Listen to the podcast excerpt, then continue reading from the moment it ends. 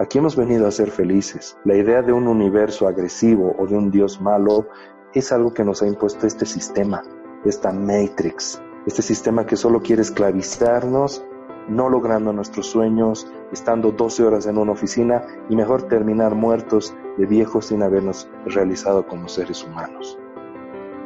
Hola, Cristian Párraga aquí.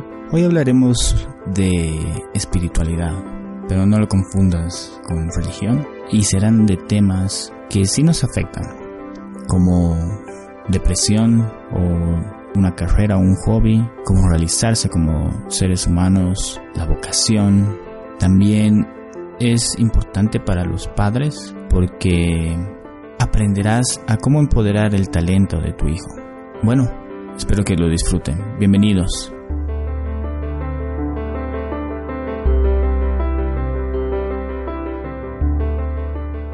Hola, hola, soy Cristian Párraga y esto es Kensho, Crecimiento por Dolor, donde puedes obtener experiencias de los invitados esperando que te den momentos de revelación.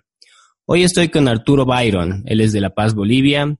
Arturo es psicólogo clínico, psicoterapeuta y actor especializado en cine. Sus pasiones son el arte y la salud. Es bueno tenerte aquí. Arturo, bienvenido a Kensho Podcast. Muchas gracias, Cristian. Yo honrado porque tú me hayas dado este espacio en un, en un lugar tan bonito, ¿no? Del mismo nombre de tu programa lo dice todo, un lugar donde no siempre estás acompañado y qué lindo que pueda haber esa información cuando estás en los momentos de sufrimiento como tal. Muy honrado por estar en tu programa, gracias. Un placer tenerte aquí, como te digo. Muchas gracias por darnos tu tiempo. Y es interesante, tienes dos pasiones el arte y la salud. ¿Cómo las mezclas? Ay, mira cómo las mezclo. Yo creo que las mezclo en un momento en mi vida cuando empiezo a estudiar mi especialidad en terapia familiar. Y en terapia familiar no podíamos atender pacientes porque todavía estábamos eh, entrenando. Entonces había un grupo que tenía que actuar y un grupo de terapeutas. Y yo toda la vida me quería ir al grupo de los que actuaban, de los que tenían el problema emocional o eran parte de la familia que tenía que montar una escena para que los terapeutas intervengan. Entonces ahí me doy cuenta que aparte de la música, que es algo que me encanta, estudié en el conservatorio, me di cuenta que la actuación, la actuación estaba mucho en mí. Parte de mi diseño había sido también actuar. Entonces muchas veces he ido mezclando esto, el tema de habilidades sociales que se enseña en psicología también, y también soy profesor de actuación, entonces ambas profesiones me han ido ayudando de la mano. Ah, genial, qué interesante, muy buena historia. Cuéntanos también un poco del consultorio de psicoterapia y desarrollo personal.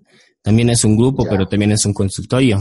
Sí, es un consultorio. Yo em, ya van a ser como 10 años del consultorio. Fue un emprendimiento propio que creo que fue el primer paso hacia mi felicidad estaba trabajando en oficina, en una lógica más salarial y bueno, ese paso fue donde dije, oye, parte de mi felicidad es ayudar a las personas, no es tanto trabajar en una oficina como psicólogo laboral.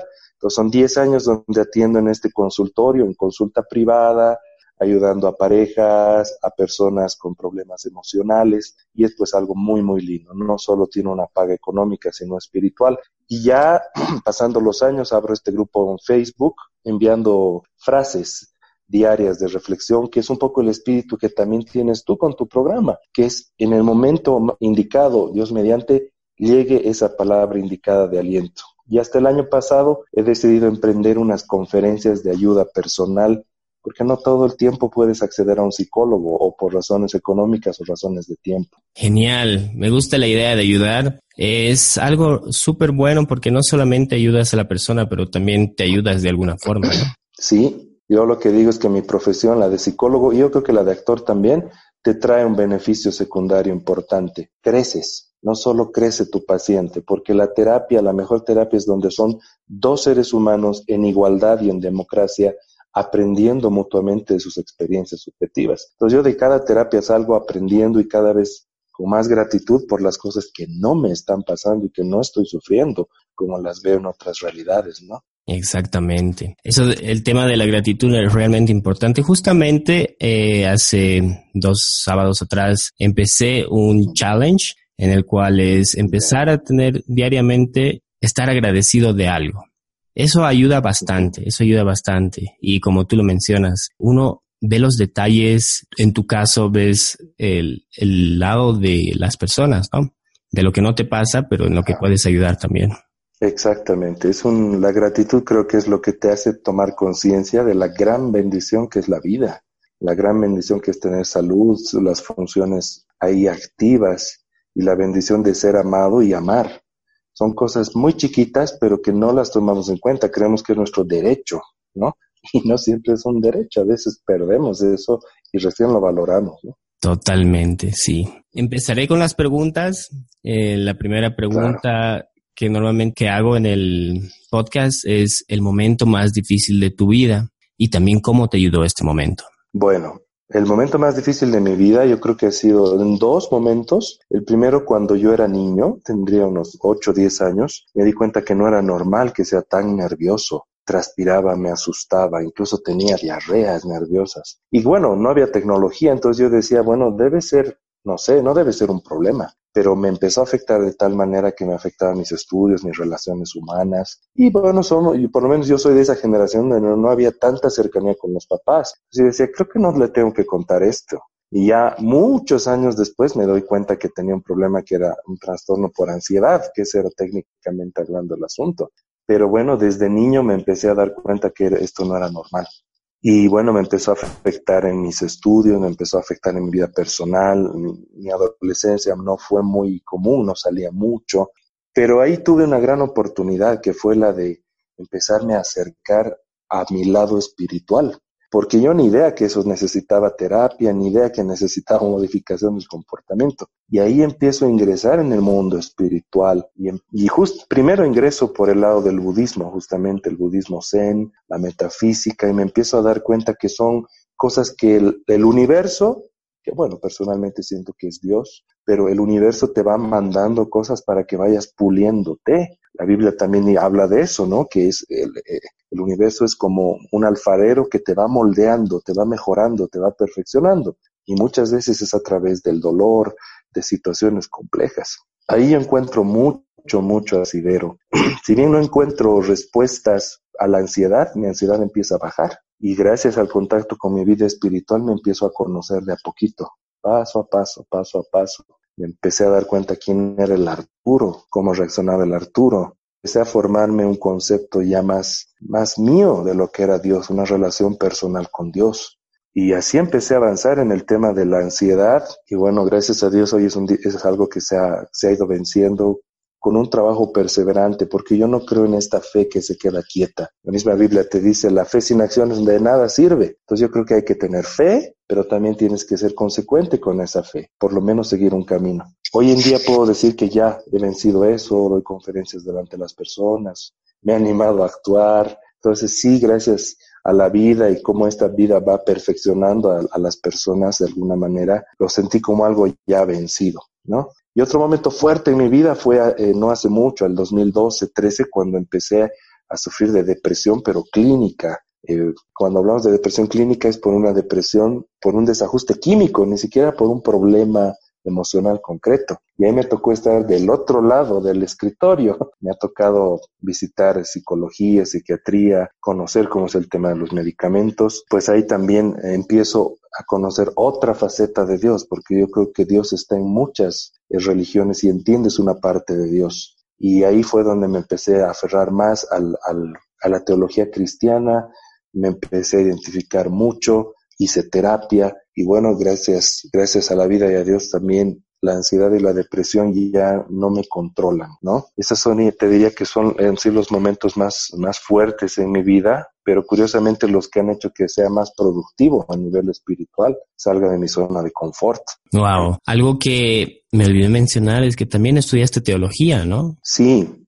Mira, yo desde pequeñito creí en Dios. Y no era porque mi papá o mi mamá me lo impusieran. Yo sentía que había una inteligencia superior que gobernaba este cosmos. No es algo caótico o azaroso. Entonces, siempre he creído en Dios, siempre he buscado de Dios en muchas denominaciones espirituales, religiosas, y ya en esta etapa ya más adulta que me ha aferrado más al cristianismo como tal, eh, he sentido un llamado, he sentido un llamado de, de no solo ayudar a las almas a cambiar su forma de pensar y de sentir, sino de alguna manera aportar a su espiritualidad, porque la psicología moderna dice que somos biológicos, psicológicos, sociales, y las teorías modernas dicen que somos espirituales, que somos esas cuatro áreas. Y quiero aclarar al público, y obviamente nos habló hace un rato, cuando digo espiritual no estoy diciendo religioso, no estoy diciendo esta cosa media política de son estos y somos diferentes a los otros, de divisionismo.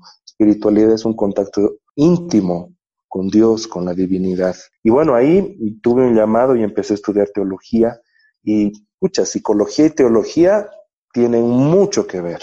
No he encontrado disonancias ni entro en conflictos existenciales, felizmente, pero mucho se ha complementado y a futuro quisiera también incidir en las almas a nivel espiritual también. Qué buena forma de encontrar el lado espiritual, la verdad.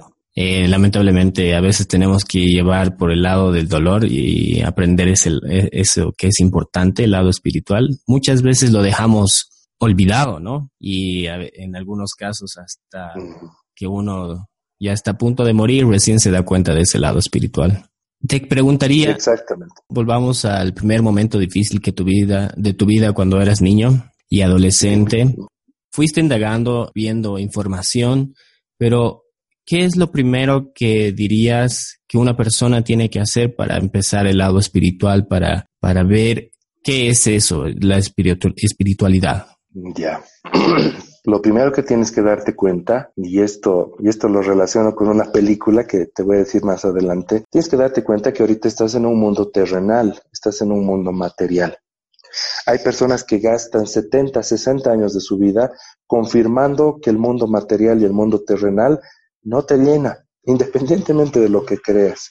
Muchos pacientes que atiendo que tienen mucho dinero se dan cuenta que lo material, lo tangible, no te llena ciertas variables en tu psicología. Entonces, el primer paso es darte cuenta que nosotros somos seres carnales, pero también somos seres espirituales. ¿Ya? Hablar del origen de nuestra espiritualidad ya es hablar de otras cosas, pero somos espirituales y carnales. Cuando nos damos cuenta de eso, Cristian, es cuando miramos recién al cielo, nos damos cuenta que tenemos que complementar esta carnalidad con una conciencia o una conciencia desde sentir que somos parte del universo hasta creer concretamente que existe un Dios, un creador, alguien que ha organizado todo este plan. Entonces, cuando yo fui niño me di cuenta que esta parte terrenal mía no estaba completa. Iba a una fiesta y no estaba completo.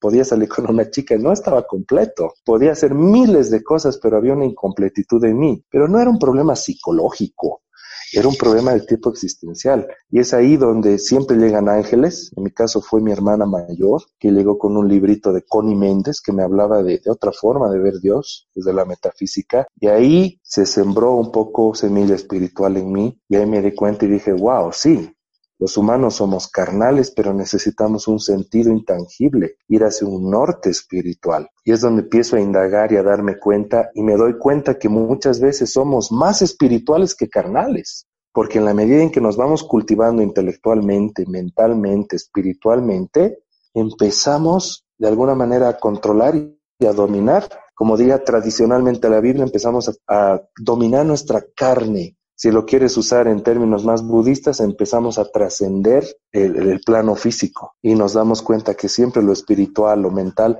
va a estar controlando la carne, lo terrenal. Y ahí es donde te das cuenta que puedes ser dueño de tu realidad.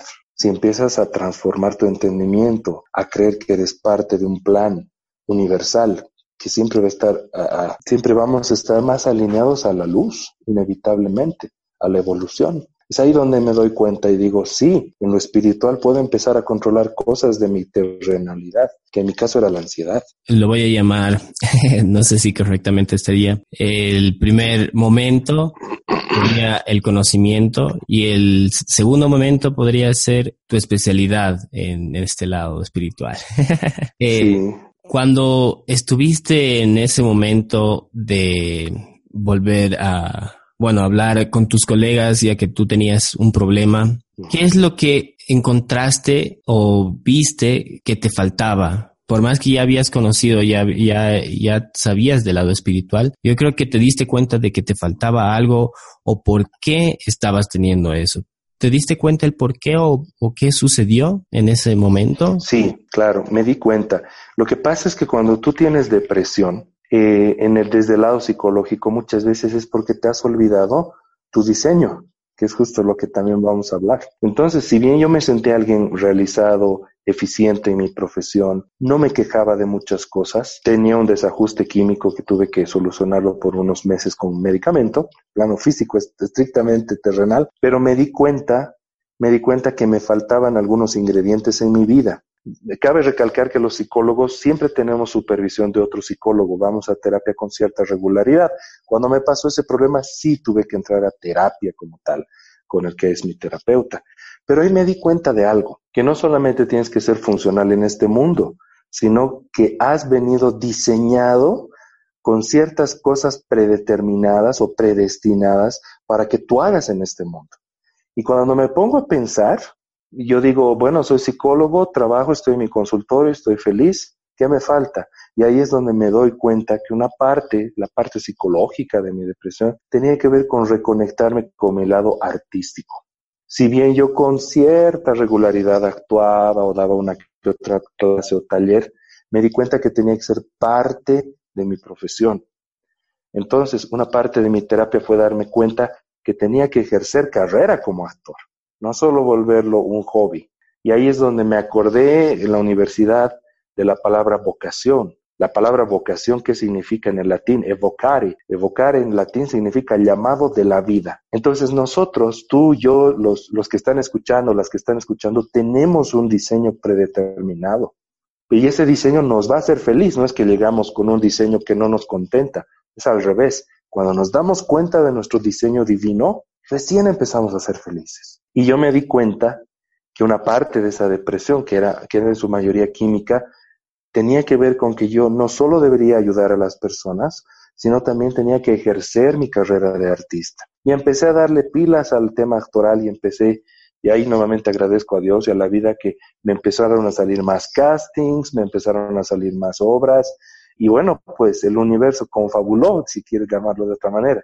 Y ahí me di cuenta que ya me estaba completando había otra ficha más del rompecabezas donde decía, ah, el Arturo también hace arte. Y ahí fue justamente donde ya haciendo arte, haciendo psicología, me empecé a dar cuenta que tenía que ir un poco más allá. Yo dije, ¿cuál sería el punto perfecto entre psicología y actuar? Es, dar conferencias, es dar talleres. Y ahí es donde empecé también a tomar laboralmente el tema de la motivación, el desarrollo personal. Y yo no dudo que de aquí a dos o tres años me vuelva a cuestionar algo y Dios y la vida me vuelva a dar una ficha y yo diga, ah, este también había sido el Arturo. Porque la vida de eso se trata. En su tiempo, como dice la Biblia, todo te llega a su tiempo también. Dios te manda ciertas fichas del rompecabezas donde te realizas más, te realizas más, te realizas más. Aquí hemos venido a ser felices. La idea de un universo agresivo o de un Dios malo es algo que nos ha impuesto este sistema, esta matrix,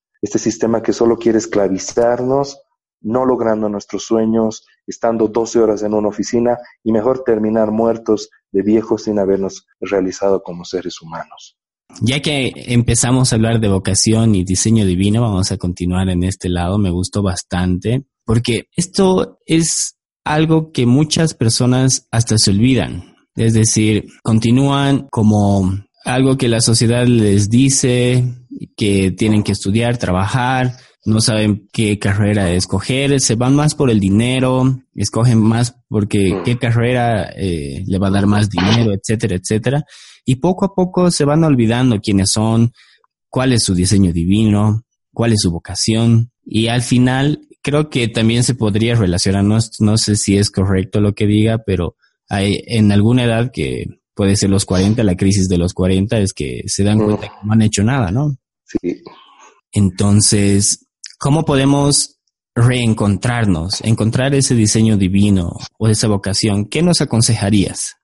Bueno, ahí es bueno hacer una breve introducción, si me permites. Nosotros venimos ya, de alguna manera, con la intuición de saber, de saber quiénes somos. Y desde chiquitos, Cuando empezamos a jugar, a imaginar ciertos juegos, ahí se refleja muchas veces de para qué estamos diseñados. El niño que está jugando a ser aviador, el niño que está jugando a administrar un dinero, ahí hay muchas señales de por dónde está yendo su diseño. ¿Sabes? Cuando los caballitos nacen, si te acuerdas, ya todos hemos visto esta imagen en la tele, su afán no es tanto por nacer. Cuando ya nace, su afán es por levantarse y está nervioso por levantarse.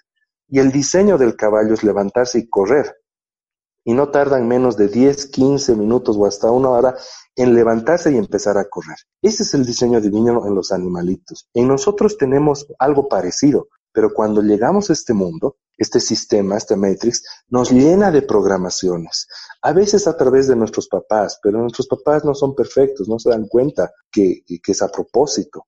Pero justamente ocurre que nos empiezan a meter etiquetas, no, que tú eres lento, ah, que tú eres rápido, que tú deberías, tú tendrías, tú tienes cara de hacer tal cosa, tú jamás podrías hacer eso. Y ahí es donde se tergiversa nuestro ADN divino, porque tenemos un ADN espiritual y divino. Es ahí donde nos perdemos en el camino. Y como tú dices, podemos caminar años dándonos cuenta, no dándonos cuenta de algo. Luego de la introducción de Arturo, quiero hacer una pausa para invitarte a enviar tus preguntas, dar sugerencias de temas o personas a las que te gustaría que sean invitadas al podcast.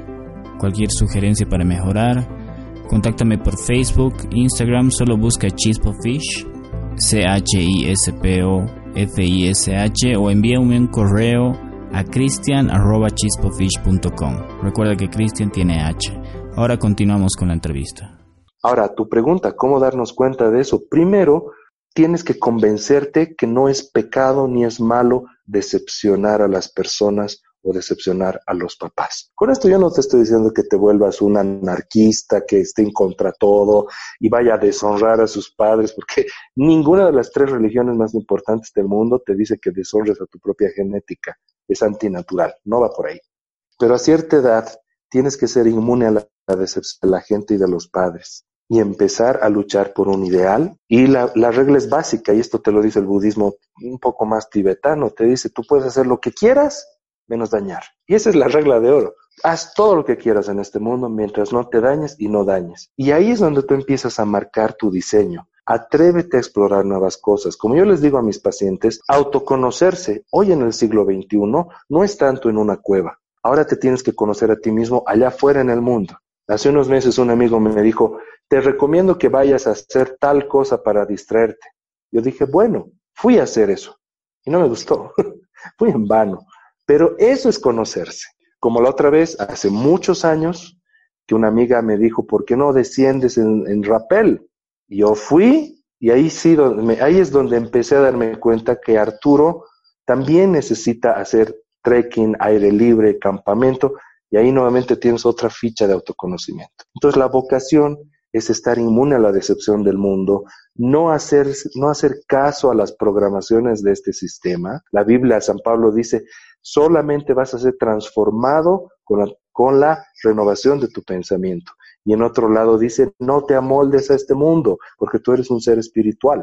Entonces, si tú eres inmune a eso, rápidamente vas a empezar a darte cuenta por dónde va tu diseño divino. Y esto no solo es trabajo tuyo, también es parte del tiempo que te pone Dios, el tiempo que te pone el universo, y es ahí donde tú vas a fructificar. Y como dices, hay gente que recién entra a los 40 años y entra en una crisis y dicen, este no soy yo.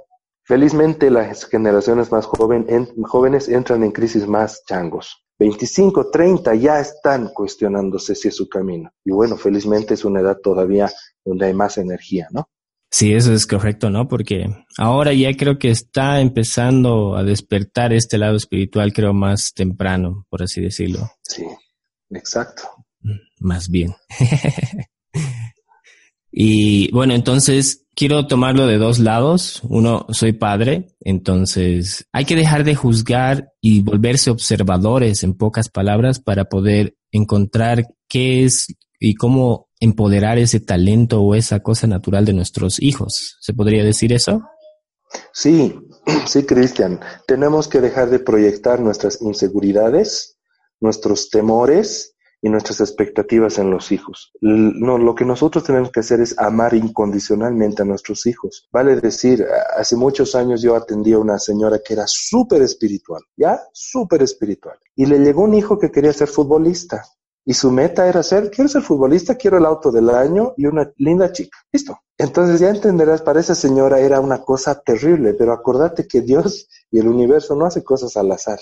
Entonces, en ese ejemplo, hay que hay que hacer, empezar a limpiarte los ojos de tus prejuicios y empezar a ver para qué está diseñado tu hijo, tu hija, y hazle probar muchas cosas de allá, de afuera del mundo, y ahí se va a ir encontrando en actividades físicas, intelectuales, deportivas, filosóficas, espirituales. Ahí va a ir armando este rompecabezas que es su diseño divino. Y efectivamente no podemos juzgar, cada quien sabe hacia dónde va.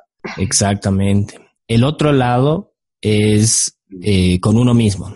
La, la, mejor forma, algo que me resultó es empezar a tachar, algo que tú hiciste también en algunas ocasiones, empezar a tachar lo que te gusta y lo que no te gusta, hacer cosas. Algo bueno se podría decir es que nunca me encasillé en mi profesión y estuve abierto a poder hacer otras cosas y vi las cosas que me gustan.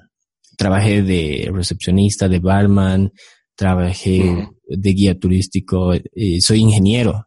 Entonces ahí pude ver las cosas que me gustaban y me di cuenta que me gusta conocer a las personas, me gusta conocer nuevas personas y me gusta saber de esa historia. Es precisamente por algo que nació también el, el podcast, ¿no?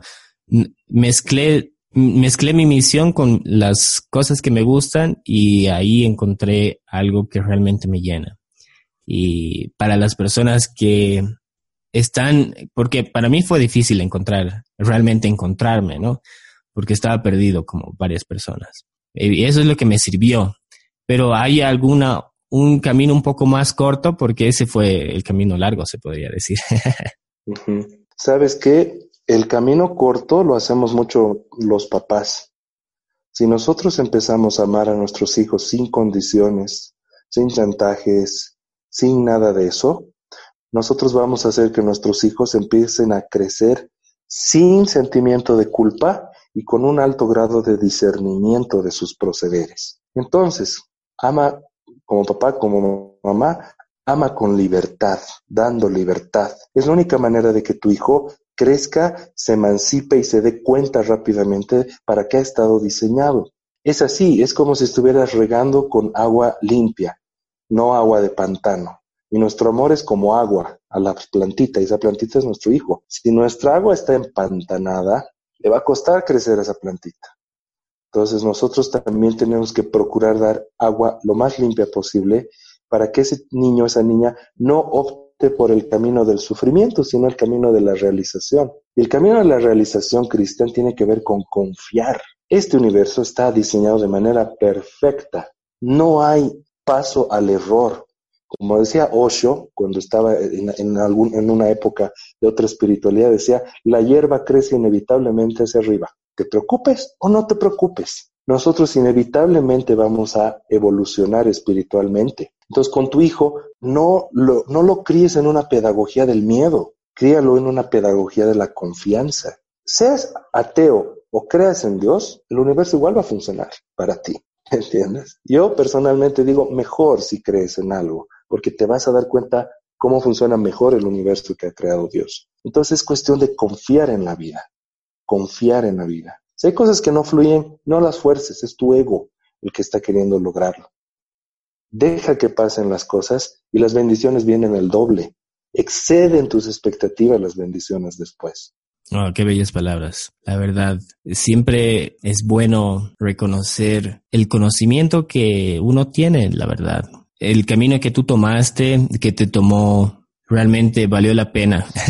es por eso que tú puedes dar ahora todo este conocimiento y es una forma, bueno, agradezco también, no solo, sé que en tu momento agradeciste, pero yo también agradezco por tu camino, ¿no? Por, de alguna forma igual nos pudimos cruzar y podemos dar esta información a más personas. Sí, agradecido yo también porque das este espacio Mira que, que cuando me quisiste entrevistar y me quisiste entrevistar a mí como persona, me sentí muy, muy querido, porque mis entrevistas son más de lo que yo puedo dar a conocer. Y son más que nada pensamiento científico, estadísticas, problemas y todo eso, pero cuando me has dado este espacio para dar a conocer cómo he sido diseñado y hacia dónde estoy yendo, me he quedado muy, muy agradecido, de verdad. Este es un espacio lindo que haces, Cristian. No desfallezcas. Yo sé que después de cada podcast, cada transmisión, sales radiante. Cuando tú sales radiante de una actividad, es porque estás ejerciendo tu diseño divino. Genial, muchas gracias, la verdad. Y es verdad, salgo radiante de cada podcast. Amén. Ahora volvamos un poco y hablemos, estábamos ya yendo al lado del autoconocimiento, que esto es realmente importante. ¿Cómo podemos empezar este trabajo? Porque es un trabajo el autoconocerse. Nos, como hablaste también, la vida ya nos da pistas, pero también tenemos que hacer el trabajo nosotros. ¿Cuál es la mejor forma de hacer esto? Ya, lo primero que tienes que hacer es que tienes que, te digo a ti, eh, este, oyente de este programa, lo primero que hay que hacer es jubilar a tu capataz mental. Este sistema nos ha programado para sentirnos culpables de todo lo que nos dé placer o nos dé paz. Si quiero yo, si esto yo lo hablaría en, un, mi comunidad, en una comunidad más cristiana, ahí está Satanás. Satanás es el que te culpa, el que te hace sentir mal, el que te quiere arruinar y el que te quiere aplazar. Pero bueno, usemos otro lenguaje, es tu capataz mental. Y el mundo lo que hace es sembrarte un capataz mental para tener control sobre ti. Liberar, jubilar tu capataz mental. Segundo paso, cuando liberes, jubiles a tu capataz mental, haz un acto de sinceridad contigo mismo. A veces ayuda a que te compres un cuaderno y empieces a escribir lo que en realidad quisieras hacer, lo que en realidad hubieras querido decir. Y ahí te vas a dar cuenta cómo este capataz mental nos ha moldeado para callar, reprimir, y al estar reprimidos estar enojados y al estar enojados estar agresivos y así hasta terminar aislados. Este sistema lo que quiere es que no interactuemos, sino que muramos de nuestra propia amargura. Entonces, segundo paso, sinceridad contigo mismo. Hay cosas que tú quieres hacer, solamente que por sentimiento de culpa, por no decepcionar a tus papás, por no decepcionar al mundo o simplemente porque no se ve bien, no es glamoroso, dejas de hacerlo. Entonces, primer paso, matar a tu capataz mental. Segundo paso, ejercer la sinceridad contigo mismo. Eso se aprende, se entrena, no es de un día al otro. Tienes que desprogramarte. No sé si, si has visto la película Matrix 1, es un poco parecido a la película. Tienes que desconectarte de este sistema para empezar a ver la luz y la realidad. Y la realidad es bella, es hermosa, porque este universo es perfecto, es lindo. El mundo es el que te aprisiona con miedos e inseguridades. Genial. Y hablaste de reprimir, bueno, de no reprimir. Y es lo que hacemos normalmente. Lamentablemente nos aguantamos, eh, no decimos las cosas o no hacemos lo que, los que sentimos. Y como psicólogo y como el, ah, también teólogo, te pediría, ¿qué daño hace aguantarse o reprimir? ¿Cuál es el daño que nos causamos? Ya. Ya en los años 70, cuando empezó a haber más tecnología y la tecnología nos ayudó a escanear el cerebro y el cuerpo, ahí, hemos, ahí confirmamos la psicología que hay una estrecha relación entre tus estados emocionales y los cuadros médicos que tú podrías desarrollar. Y estoy hablando de cuadros médicos medios inexplicables, ¿no? O sea, digamos, no, en tu familia no hay antecedente de diabetes y de pronto te viene una diabetes brutal y no hay explicación médica. A ese tipo de enfermedades me refiero. Entonces, tu pregunta, se ha visto en la psicología, en las neurociencias, que cuando nosotros no somos congruentes con nuestras emociones, vale decir, nosotros, yo pienso una cosa, pero en realidad siento otra cosa. Esa incongruencia entre lo que pienso, lo que digo y lo que hago es lo que genera muchas veces daño psicológico. Y cuando lo hacemos de manera tan crónica, empieza a influenciar en nuestro cuerpo. Entonces la represión muchas veces tiene que ver con, digo una cosa, pero en realidad siento otra. Y en realidad hago otra cosa. El primer paso para liberar el tema de la represión en, en ustedes es en nosotros, porque es un camino de toda una vida, es empezar a ser congruente. Y eso tiene que ver con la sinceridad. Es ahí donde realmente uno se empieza a liberar y a darse cuenta que nadie tiene por qué esclavizarte, nadie tiene por qué hacerte vivir cosas que no quieres. Eh, ahí tengo una frase que es bien, que la, la he ido un poco difundiendo, es vivir intensamente no quiere decir vivir impulsivamente. Cuando tú te liberas de esa represión, cuando sales de la Matrix, como en la película, esto no quiere decir que es, uh, ahora yo voy a ser totalmente impulsivo, totalmente carnal, voy a empezar a meterme de cabeza al mundo, al mundo sensorial, a las distracciones. Eso no es vivir intensamente. Te diría como psicólogo que esa es una forma más de evasión que accedes porque el mundo te lo da, el sistema te lo da. Cuando digo vivir intensamente, me refiero a liberar nuestra mente, no al moldarnos a este mundo y empezar a pensar diferente, a actuar diferente. Ahí es donde vas a empezar a vivir intensamente y le vas a dar palo a esa represión que está preprogramada. Iremos a algo que también mucha gente confunde. ¿Qué es la felicidad? Esto a mí me tomó bastante tiempo entender porque yo lo confundía igual. Luego hablamos también de la meta, el camino. Esto de la felicidad es realmente importante. Es algo que tú mencionaste porque vinimos a ser felices, ¿no? Sí, venimos a ser felices. Es un derecho, como te había comentado en las entrevistas previas internas, ¿no? Es un derecho ser feliz. No es una opción, ni tampoco es algo inalcanzable, es un derecho.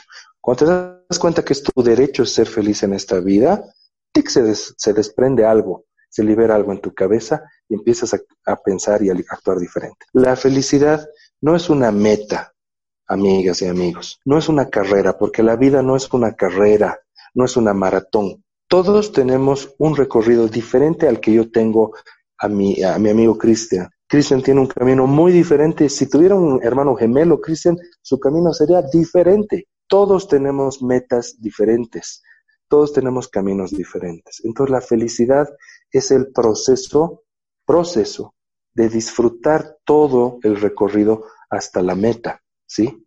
Y la felicidad es un estado interno. La felicidad no se da por condiciones externas. No es que llegue una mujer o un hombre y te hace feliz, o te llegue el supercargo de la vida y te hace feliz. Eso te ayuda a sobrevivir en el mundo, porque la felicidad es una variable espiritual, no es una variable terrenal. La felicidad, yo te diría que consta de ejercer tu diseño divino, aportar a la humanidad con este diseño divino y eso que te permita vivir en armonía con tu entorno. Si pudiéramos precisar de alguna manera felicidad es vivir en armonía con tu entorno, ejerciendo tu diseño divino, pero no de manera egoísta, sino dejando huella en el mundo, una huella de luz. Me dejas a veces sin palabras, la verdad, lo dices todo de forma tan sencilla, es tan importante escucharlo. Ahora yendo casi a las preguntas finales, quería preguntarte, ¿Cuál es la cosa que hiciste por tu éxito? A veces es difícil elegir entre un hábito, una herramienta, algo, pero te pediría, ¿cuál es la cosa que hiciste por tu éxito? Como, como, como cargaba el, el espectro de la ansiedad, la ansiedad tiene que ver con el miedo, el miedo a la vida. Entonces, en mi caso, yo te diría que he he salido de una condición de cobardía, entonces era una cobardía con la vida. Entonces lo que me ha ayudado mucho era justamente a, darme cuenta que ser feliz es un, es, no, no, es algo que solo sale en la tele, o sea, no es algo de cuento de hadas o de ficción, sino es algo que tú estás llamado a hacer y solo está en tus manos. Cuando me doy cuenta que ser feliz es un derecho antes que una opción, ahí es donde he dicho ya, tengo que dejar de ser un cobarde empezaré a hacer nuevas cosas, dejaré esta oficina que es predecible eh, y empezaré a hacer lo que me gusta. Yo he sido diseñado para ayudar, para dar motivación. Entonces, salir de la cobardía es lo que me ha ayudado. ¿Cómo sales de la cobardía? Y ahí reitero tus palabras, tienes dos cosas, o lo haces fluyendo o lo haces sufriendo. ¿Y a qué me refiero? Cuando yo he salido ya, quería salir de mi cobardía, cómo es Dios, cómo es el universo, inmediatamente un psicólogo amigo mío mayor me dijo, quiero compartir mi consultorio con alguien, ¿no te animas? Te voy a pasar dos, tres pacientitos para que te ayudes con el alquiler los primeros meses. ¿Yo qué he hecho? Cobarde, le he dicho que no, ¿ya? Entonces, eso era el diseño, así estaba el plan divino trazado. Yo tenía que decir que sí, pero bueno, mi ego, mi parte miedosa, con lo que tenemos que todos trabajar, dijo que no. Bueno, estanqué el plan divino un tiempo. Después volvió una persona e inevitablemente me dijo, tengo un consultorio que compartir y paralelo a eso, la oficina estaba reestructurándose y me estaban dando a entender que iban a reducir personal. Entonces, así es, así es, todo está diseñado de manera perfecta. Entonces hay que fluir. La felicidad es ir tomando estas señales que te va mandando y oportunidades que te manda la vida. Ahí es donde yo empecé a salir de mi cobardía, medio con empujones, pero bueno, salí. Es verdad, ¿no? A veces uno quiere mantenerse, hay que jubilar al capataz y es, es lo que hacemos, ¿no? Mientras menos esfuerzo hagamos o más, menos cambio, el, el, capataz va a estar feliz, ¿no? Y es, y vamos a prolongar nuestro nuestro llamado o el camino que tengamos que hacer. Entonces es una buena forma de entender esto, la verdad, muy buen ejemplo que nos diste. Yendo al final, ¿cuál es el mejor consejo que recibiste? El mejor consejo que recibí fue de mi primer gurú, porque como te dije, siempre estuve muy aferrado a lo que era espiritual. Tuve un primer gurú que era eh, mi primer gurú o maestro estaba más de la línea budista, que esa fue mi primera teología. Pero este, este maestro que era mi amigo, yo le dije, yo, sabes, creo que me voy a ingresar a un, a un templo budista, voy a ser monje. Y si no voy a ser monje, le dije, es muy probable que sea monje franciscano, pero quiero crecer. Yo sé que he venido a este mundo solo a crecer espiritualmente. Y este mi amigo sabio me ha dicho, está excelente, me dijo. Ya te has dado cuenta que hemos venido solo a una experiencia espiritual. Me ha dicho, pero tú tienes dos opciones. O creces espiritualmente en recogimiento, en claustro, creces, haces crecer tu jardín internamente y vuelves nuevamente a la presencia divina de Dios. O puedes en el camino, aparte de tú crecer espiritualmente, prender la luz en otras almas y llevarte a mucha otra gente también hacia el propósito final, que es volver a la luz, volver al origen, volver a Dios. Ese fue el consejo más fuerte que me dieron. Yo tenía 18 años porque ya tenía que definir qué iba a hacer. Entonces, eso me llevó a estudiar psicología, a estudiar terapias, porque yo hasta ahora sé y estoy seguro que quiero ayudar, porque el terapeuta es como alguien que te presta un rato su linterna en el momento más oscuro de la noche. Entonces es como un guía que hasta el amanecer te acompaña, se despide y vuelve a su trecho a llevar más gente a la luz. Entonces fue un gran consejo yo también, al igual que tú, soy alguien con más tendencia hacia las personas, hacia la interacción. Entonces fue el mejor consejo de mi vida. No solamente cultivar mi luz, sino un poquito ayudar a que la luz de otros por lo menos no se apague. Ser luz es realmente importante. Dar valor, ayudar. El otro lado de la moneda, ¿cuál es el peor consejo que recibiste? Eh, bueno, no voy a decir quién ya, pero porque no es ético. Pero ya fue, ya grande, ya grande. 2011 más o menos por ahí, y conocí a una persona, y yo no te voy a negar, y sabes, a mí no me gusta ser cristiano hipócrita, yo sí en su momento he renegado contra Dios. Y cuando he renegado contra Dios y me he querido alejar y he querido hacer mi vida, mi propósito, yo nomás, también, también, no sé quién, pero sí también te mandan gente para que, que confirmes que tu camino está mal y te termines de embarrancar. Bueno, me enviaron una persona que me dijo, Dios está en tu cabeza, es que es como el capataz mental, solo está en tu cabeza, vos nomás te crees hijo de no sé quiéncito, que te crees el divino, tú eres pura carne. Entonces, anda, eres libre y anda a disfrutar del mundo. Lamentablemente le hice caso, ¿ya? Pero no muchos meses. Y es ahí donde me he dado cuenta, como cuando yo tenía 11, 12 años, que el mundo terrenal, el mundo sensorial, el mundo material, nada, nada te va a dar entonces el tiempo que renegué contra Dios eh, fue un tiempo de mucha lección para mí y ahí confirmé que al menos yo, esto no es consigna política, no quiero vender mi charque ni nada, al menos yo necesito de Dios, de un Dios que me guíe, que yo haga su propósito que yo trate de llevar luz a, sus vidas. Entonces ese fue el peor consejo, creer que eh, Dios es como una sugestión mental y no, al menos yo confirmo que no es así, porque somos carne y somos espíritu. Sí, es verdad. Yo tuve un camino interesante en este lado de, de la espiritualidad. Para hacerlo corto, Me volví ateo a, los siete años y volví a creer en Dios a los 17 más o menos. Pero para ahorrar el, esos 10 años a las personas que tal vez no crean, somos parte de un todo. Es como si fuéramos eh, una gota del océano y el océano es, es Dios, se podría decir, como lo quieran llamar las personas. Amén. Y eso es, es, prácticamente eso. Y la verdad, el, ese consejo es muy malo, ¿no? Pero esa persona en algún momento se dará cuenta que estaba errada, ¿no? A mí me tomó 10 años, pero bueno, cada uno tiene su propio camino y cada camino es bueno también. Sí, cada, cada flor florece en su tiempo, cada planta florece en su tiempo. Y tú has hecho un gran ejemplo. Mira, el átomo es muy parecido a la célula, la célula es muy parecida a la familia, la familia es muy parecida a la sociedad, la sociedad se organiza como se organiza un mundo y el mundo se organiza como se organiza la Vía Láctea y la Vía Láctea como el universo. Entonces hay un orden. Y nosotros somos un átomo lleno de luz que es parte de una gran sinfonía, que es el universo. Desde mi punto de vista, esa sinfonía está llevada por Dios. Entonces, ¿cuál es la idea? De volver al origen, acordarte que eres parte de esa sinfonía, acordarte que tú vibras en luz. Y esa es la manera en la cual te acuerdas que eres hijo de Dios, que eres parte de la creación, que eres parte de un plan y que obviamente romper tu naturaleza divina te va a llevar siempre al sufrimiento.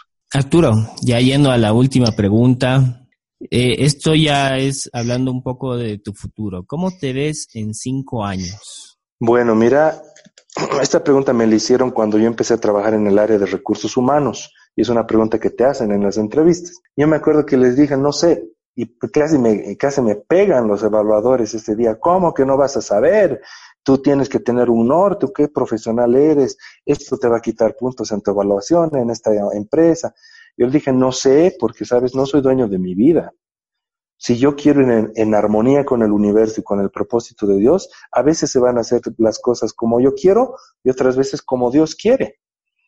Y cuando se hace como Dios quiere, curiosamente termino más feliz. Ya, pero ese es otro tema. Pero bueno, tu pregunta es bien bonita. Yo a lo que apuntaría, si Dios me lo permite, es seguir atendiendo pacientes, por un lado. Por otro lado, seguir dando temas de conferencias, eh, de motivación, de desarrollo personal y todo eso.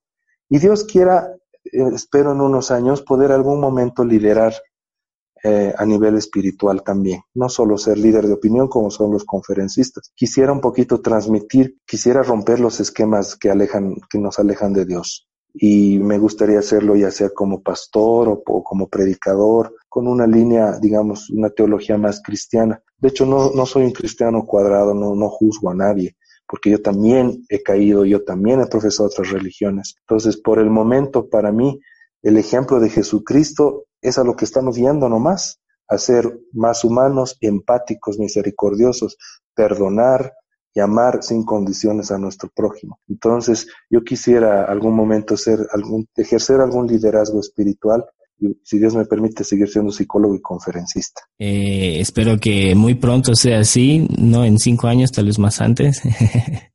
Sería muy bueno. Gracias, Dios te oiga. Y bueno, muchas gracias otra vez por darnos tu tiempo, tu experiencia, tu conocimiento. Eh, agradecido. Sé que esta información, tus experiencias van a ayudar a muchas personas. Antes de despedirnos, ¿deseas decir algo más? Mira, primero agradecerte, querido Cristian. Es un emprendimiento que realmente es indispensable. Estamos en una era de la soledad y de la información tóxica también. Nos dicen qué hacer y nos dicen cosas muy malas y cosas no malas y cosas falsas. Qué bien que tú seas una luz a través de tu canal, que tú tengas esta, esta predisposición también a a, invitar a que reflexionemos como espíritu, como alma y también tomar soluciones en nuestra área terrenal, nuestros problemas de lo cotidiano. Primero, agradecerte. Y segundo, pues decirle a la gente que nos escucha, estamos aquí para crecer espiritualmente.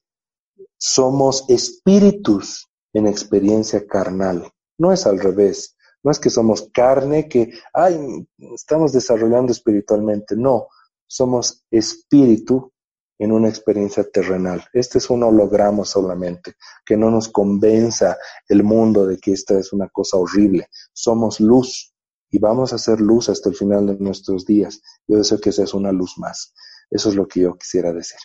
Gracias, Arturo. Y si las personas desean seguirte, ¿cuál es la, la mejor forma de saber de ti?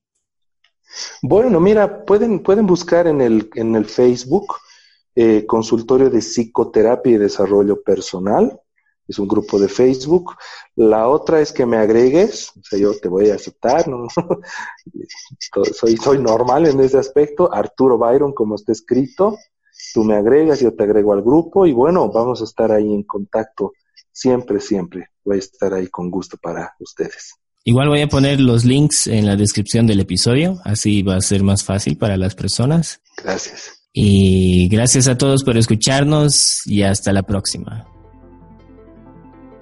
Muchas gracias por escuchar este episodio. Si te gustó, suscríbete por favor y si pensaste en alguna persona que le interesaría escuchar esto, comparte. Recuerda que estoy dando mi mejor esfuerzo y algo que me ayudaría es saber tu opinión. Deja un comentario del episodio, qué es lo que te llamó la atención, lo que sobresale para ti o qué te aportará en tu vida. Muchas gracias y hasta la próxima.